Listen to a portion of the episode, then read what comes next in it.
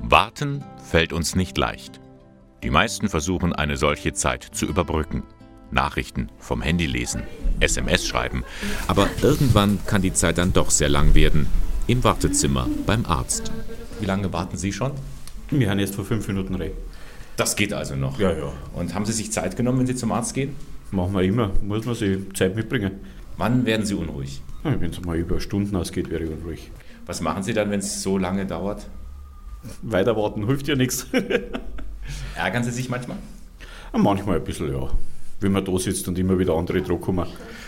Aber man kann es da warten. Wie haben Sie denn jetzt die Wartezeit überbrückt? Ich war kurz noch beim Einkaufen, beim Bankautomaten. Also die erste Wartezeit seit meiner Anmeldung ist schon etwas gefüllt worden. Das heißt, Sie wussten, dass Sie warten müssen und haben das dann sinnvoll umsetzen können. Genau. Warten, ist es für Sie ein unangenehmes Gefühl? Ja, weil ich eigentlich oft warten muss. Ich bin viel mit drei Kindern unterwegs, irgendwo hinbringen, abholen. Und äh, da ist mein Tag sehr getaktet. Das heißt, ich bin oft darauf angewiesen, dass was flott passiert. Haben die Menschen das Warten verlernt?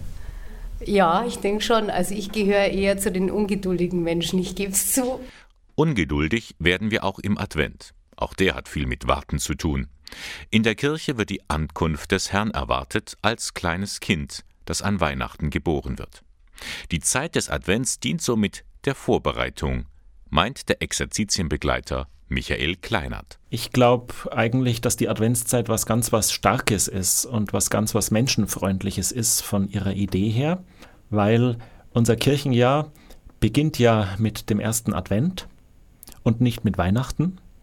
Und eigentlich ist da vor Weihnachten eine ganz lange Wartezeit voran. Wenn ich es mal im Vergleich ausdrücken will, wenn jemand eine neue Stelle anfängt zu arbeiten, dann stellt man ihm einen Schreibtisch auf und einen Computer hin und sagt, so, jetzt fang mal an.